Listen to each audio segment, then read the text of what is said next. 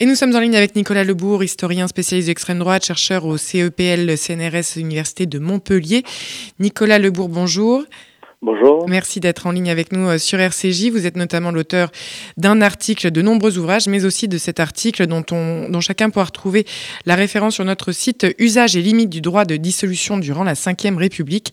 On peut ainsi revenir ensemble sur ces dissolutions annoncées dans la foulée donc de l'attentat perpétré vendredi dernier contre l'enseignant Samuel Paty. Comme je disais il y a un instant, le collectif pro-palestinien Sheikh Yassine est par exemple dissous par décision du Conseil des ministres qui s'est tenu ce matin. Des décisions de ce type à l'encontre d'associations, de groupements, d'individus suivront dans les prochains jours et les prochaines semaines. C'est ce dont a assuré le chef de l'État hier soir à la sortie de la préfecture de Bobigny. Nicolas Lebourg, peut-on donc essayer ensemble de revenir assez concrètement sur euh, ce en quoi consiste finalement cette mesure juridique pour un État, la dissolution donc? Alors ça a été inventé dans le droit français en 1936 en réaction à l'agitation des ligues d'extrême droite. En fait, l'État en France peut dissoudre des associations soit pour des raisons idéologiques, par exemple l'incitation à la haine, à la violence, la volonté d'atteinte à la forme républicaine de gouvernement, et ça, ça complète la loi de 1901 qui déjà le prohibait, ou bien pour des raisons pratiques, d'attitude, de comportement, ça va évidemment être la violence ou des formes paramilitaires. Donc finalement, c'est un spectre assez large. Qu'est-ce que cela nous dit? Qu'est-ce que cela permet de définir au fond ce droit de dissolution? Est-ce que l'on considère peut-être qu'un État va considérer comme une menace à un moment donné? Tout à fait. Et le droit de dissolution, il est très important parce qu'on parle beaucoup de radicalité, de radicalisation dans l'espace public. Mais on est en démocratie, on est en état de droit. C'est la loi c'est le règlement juridique qui doit définir ce qui est interdit, ce qui est radical. Sinon, on serait dans un État autoritaire. Euh, là, au contraire, on a une règle, et vous aurez noté que tous les partis politiques, du Rassemblement national à la France insoumise, sont d'accord sur la définition du droit de dissolution en France. Il n'y a personne qui demande qu'on change le code de sécurité intérieure sur cette question-là. Il y a une jurisprudence qui est solide. Donc, ça permet effectivement de faire un cercle de la République et d'en exfiltrer les groupes radicaux, de dire que ceux-là sont hors de la société républicaine. Donc justement, une, juris, euh, une jurisprudence, c'est, euh, c'est l'idée que on a un passé de recours à ce, à ce droit de, de dissolution. Comment caractériser euh, ces, ces, différentes phases dans l'usage de ce droit de dissolution en France? Alors justement, là on rentre tout à fait dans le problème parce que souvent dans les, les discours, on croit qu'on peut dissoudre comme ça. Or, il faut une démonstration juridique. Il y a une nécessité pour l'État de pouvoir défendre son point de vue. Les associations qui sont dissoutes peuvent faire un recours devant le Conseil d'État. Et il y a des annulations, il y a des annulations régulières. En 2013, il y a une des organisations d'extrême droite qui fait un recours et c'est annulé et euh, le Conseil d'État a entièrement raison au niveau du droit parce qu'effectivement le décret était mauvais. Après mai 68, il y a tous les mouvements d'extrême gauche qui sont dissous et il y en a qui vont faire des recours et les documents fournis par l'État sont extrêmement mauvais donc le Conseil d'État va annuler pour dire le droit. Donc il y a une vraie nécessité pour l'État de faire ça sérieusement. Il ne faut pas le sous n'importe comment. Vous aurez bien noté d'ailleurs que la dissolution du Cheikh Yassine, du collectif Cheikh Yassine, c'est quelque chose de beaucoup plus logique. Euh, Cheikh Yassine, c'est euh, un fondateur du Hamas, c'est un collectif qui ne cache pas son soutien au djihadisme, au niveau intellectuel, c'est assez logique que ce soit dissous. Et c'est le président de la République qui l'a annoncé le premier. Pour le reste, on va voir que ça va plutôt être le ministre de l'Intérieur. C'est pas une coïncidence. Il y a une dissolution qui est plus simple, plus évidente. Il y en a d'autres qui seront plus sur le fil du rasoir juridique. Mais est-ce que les précédents historiques que vous décrivez d'ailleurs euh, dans cet article sur les usages et limites justement du droit de dissolution pendant la cinquième, est-ce que ces précédents, par exemple, est-ce qu'on peut en caractériser certains? Qu'est-ce que ça nous a donné effectivement à voir de cette caractérisation des mouvements radicaux et de la capacité de l'État à les, à les dissoudre? Bah en fait, on voit bien quand on regarde toute l'histoire des dissolutions, que la question c'est pas juste l'action de l'État, c'est la façon dont le groupe est inséré dans la société et c'est les possibilités qu'on laisse à ces groupes de se redéployer autrement.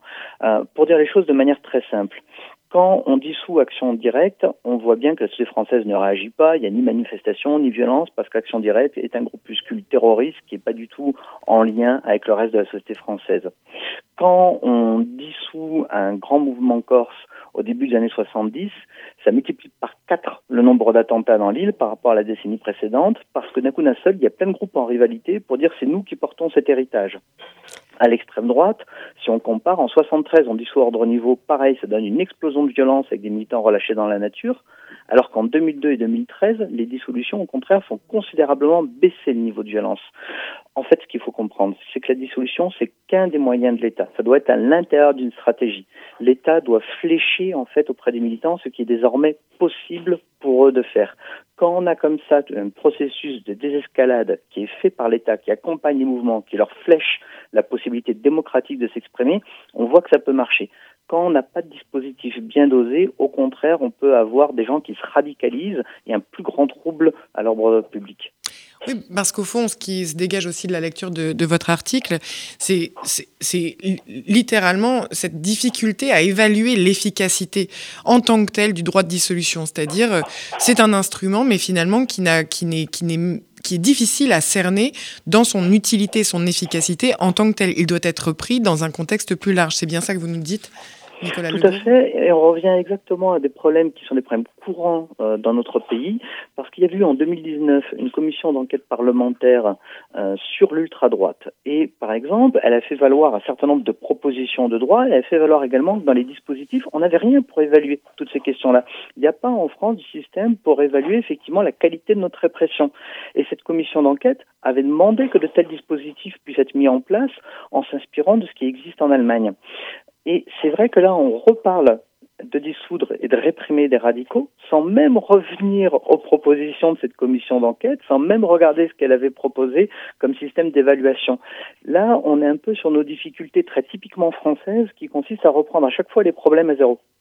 Oui, et, d'où l'effet d'annonce dénoncé par certains qui consiste accumuler un certain nombre de dispositifs euh, euh, à la sortie et dans l'émotion suivant un attentat, mais qui ne doivent pas en, fait empêcher une lecture globale et les références qui sont nécessaires pour l'efficacité des, des mesures qui peuvent être prises. C'est ça, Nicolas Lubourg non, mais tout à fait. Il faut bien voir, il ne faut pas être naïf. La répression, ça fait partie des fonctions de l'État, ça fait partie des devoirs de l'État.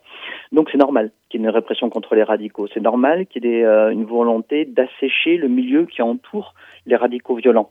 Néanmoins, il faut que ce soit bien fait. Il ne faut pas que ça provoque plus de au contraire de crispation société française et plus de violence à la fin. Et je vous prendre un exemple tout simple. En 1973, les services de police et de renseignement français préparent un dossier pour la dissolution du Front National qui a été fondé en 1972 c'est pas illogique dans le contexte de l'époque. Il y a eu différentes dissolutions de groupes d'extrême droite. Ça n'est pas fait par l'État. Au bout du compte, bien évidemment, le Front National a permis à des gens, il y a eu beaucoup de militants extrêmement radicaux, de militants violents d'extrême droite qui sont passés par le Front National, mais ils sont normalisés. Ils sont devenus des conseillers municipaux, des conseillers régionaux dans un certain nombre de cas. Donc au contraire, là, le fait de ne pas choisir la dissolution, ça a permis de désarmer des gens de faire un désengagement de la violence et de les amener vers un comportement politique. Ça se paye au bout du compte, par contre, par un débat politique qui est plus dur, plus tranché, plus radical. C'est une transaction, vous voyez qu'on fait, c'est une transaction entre l'ordre public et l'espace public. Si on la fait intelligemment, on arrive à un point d'équilibre. Qui finalement permet justement de créer des, d'améliorer ou du moins de, constituer les bases d'un débat public plus que justement de ces formes de cession ou de dissolution d'individus dans un paysage euh, d'autant moins euh, euh, gérable ou d'autant moins contrôlable, dirions-nous, si nous étions l'État. Oui, c'est-à-dire qu'on arrive à ça. D'ailleurs, on le voit très bien. Un certain nombre de fois, l'État demande à ses services s'ils pensent que c'est une bonne idée de dissoudre tel ou tel groupuscule. Et on voit ça dans les archives avec un certain nombre de fois des services qui disent là, c'est pas une bonne idée, c'est des gens qu'on a à l'œil, c'est des gens qu'on surveille, c'est des gens qu'on connaît. Laissez-nous continuer à faire avec ce procédé-là. Et ça, vraiment, moi, j'ai travaillé beaucoup sur les archives comme ça de, de discussions entre le gouvernement et ses services. Et c'est des dispositifs qu'on voit régulièrement dès après la Seconde Guerre mondiale, d'ailleurs, où les services disent tel groupe de radicaux, laissez-nous le gérer. Ou bien on a d'autres situations. À un moment, l'État envisage de dissoudre un mouvement d'extrême droite durant la guerre d'Algérie, et on voit les services de renseignement dire au contraire, ce groupuscule déstabilise l'OS, donc l'organisation terroriste, parce qu'il y a des conflits de personnes entre eux. C'est un groupe qui désorganise l'ensemble en fait de l'OS. Donc s'il est actif, il nous aide à déstabiliser notre ennemi si on dissout, au contraire, ça va leur permettre d'être mieux organisés. Donc, vous voyez, il y a tout ce genre de stratégies qui sont pas des choses, effectivement, c'est pas, c'est pas des rodomontades, c'est pas le grand discours volontariste, mais qui sont des stratégies pratiques d'ordre public. Eh bien, merci Nicolas Lebourg, historien et, et, chercheur, spécialiste de l'extrême droite, mais pas que, et, et, finalement qui nous apporte justement cette, cette perspective sur ces décisions donc qui sont annoncées à venir de dissolution donc à l'encontre d'associations, de groupements d'individus dans les prochains jours et dans les prochaines semaines, selon l'annonce du président de la République. Merci beaucoup d'avoir été avec nous, Nicolas Lebourg.